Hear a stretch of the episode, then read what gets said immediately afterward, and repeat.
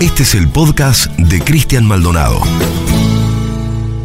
En el año 1983, el multimillonario Mark Rich se escapó de Nueva York tan apurado que ni siquiera tuvo tiempo de meter un par de calzoncillos en el bolso.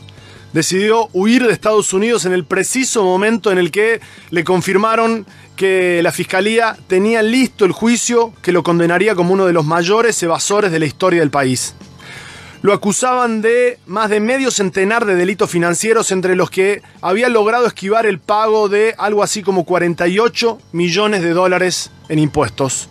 Desde entonces se convirtió en uno de los 10 hombres más buscados por el FBI durante casi 20 años. Sus socios lo apodaban el rey del petróleo, fue el mayor magnate del mercado internacional de materias primas a lo largo de varias décadas, construyó un inescrupuloso imperio que lo consolidó como uno de los grandes tiburones de la intermediación, a punto tal que terminó sacando de la cancha a varios gigantes corporativos que dominaban hasta entonces el petróleo y los metales. Con el tiempo, se especializó en fenomenales operaciones de trueque a múltiples blandas, con países financieramente débiles, pero ricos en aluminio, por ejemplo, petróleo, azúcar, oro o cereales.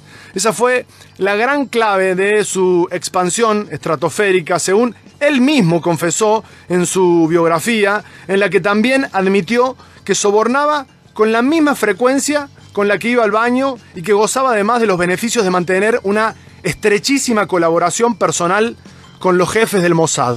Durante muchos años nadie pudo hacerle una foto nunca a este mega millonario llamado Mark Rich, él se encargó personalmente de cuidar el anonimato de su cara. Las notas que aparecían por entonces en los medios de comunicación sobre él iban acompañadas habitualmente por un dibujo. Tiempo después, Rich consiguió que Clinton, Bill Clinton, pusiera el gancho en su indulto justo antes de cerrar la puerta del despacho oval de la Casa Blanca.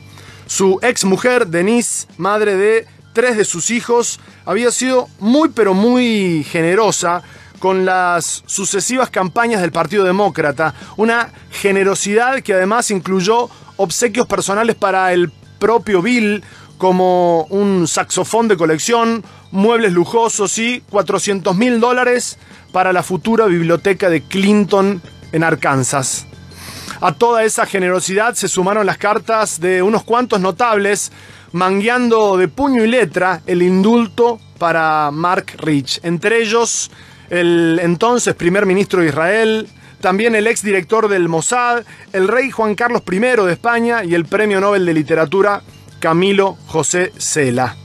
Sin embargo, toda esta generosidad fue muy mal interpretada por algunos diarios como el New York Times, que bautizaron el indulto a Rich con el nombre de Perdón Gate la multinacional que catapultó a Mark Rich a ser uno de los hombres más ricos del mundo se llama Glencore. Hoy Glencore Strata, que por supuesto tiene toda la impronta de su fundador, detenta un verdadero prontuario edificado a base de evasión, de fraude y de distintos negocios ilegales, prontuario del cual generosamente los medios argentinos hablan muy poco. Este verdadero gigante mundial, que es Glencore, Glencore Strata, domina la mayor parte de las fuentes de suministro de cobalto, que es el mineral esencial que se usa para la fabricación de baterías para teléfonos inteligentes y autos electrónicos. Glencore manda, por ejemplo, en la República Democrática del Congo, a donde está acusada de hacer laburar en las minas a niños de 10 años. Antes se había asociado al régimen del apartheid en Sudáfrica para hacer negociados formidables, y lo mismo con Irán, o con la dictadura de Pinochet, o con los Balcanes en tiempo de Milosevic. Está en el podio de los Panama Papers, de los Paradise Papers, y está acusada de usar milicias y mercenarios armados en sus minas de África y América Latina. Glencore Strata explota bajo la lumbrera también acá en Argentina, en Catamarca, desde el año 1997, de la que se lleva desde entonces de Canuto la tabla periódica entera de los minerales, aunque dice llevarse dos o tres, y en la que deja unos niveles de contaminación verdaderamente espantosos. Además es propietaria de las minas Agua Rica y El Pachón, es socia de Barrick Gold en otros emprendimientos megamineros en América, en África, en Asia, y es dueña de las grandes minas de carbón en casi todo el mundo. El prontuario es inagotable. En el año 2015, Glencore fue multada por vender carbón de mala calidad en Sudáfrica. En Ghana está acusada de importar y revender ilegalmente productos derivados del petróleo.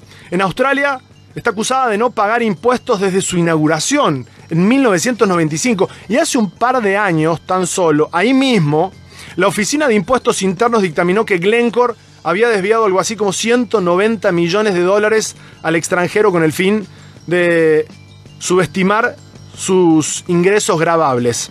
Acumula denuncias por evasión fiscal en Zambia, en el Reino Unido, en Bolivia, en Chad, presiones, extorsiones, tiene causas por pagarle a la policía, por ejemplo, de Perú para atacar a manifestantes. Y si hay algo que le sobra a Glencore, además de dólares, son causas en la justicia por contaminación ambiental. Bueno, ¿por qué traigo la historia de Mark Rich y de Glencore a estos pagos tan lejanos? Porque Glencore es justamente socia de la empresa de moda en Argentina por estos días, la cerealera más grande del país, hoy la más famosa, Vicentín. Renova es la planta modelo de producción de biodiesel que el grupo Vicentín instaló hace algún tiempo en Santa Fe. Planta que le fue vendiendo de a pedacitos a Glencore hasta quedar repartida en 50% para cada una. La última operación que hizo se concretó el 2 de diciembre del año pasado, de 2019, y ocurrió 72 horas antes de que Vicentín se declarara en cesación de pagos.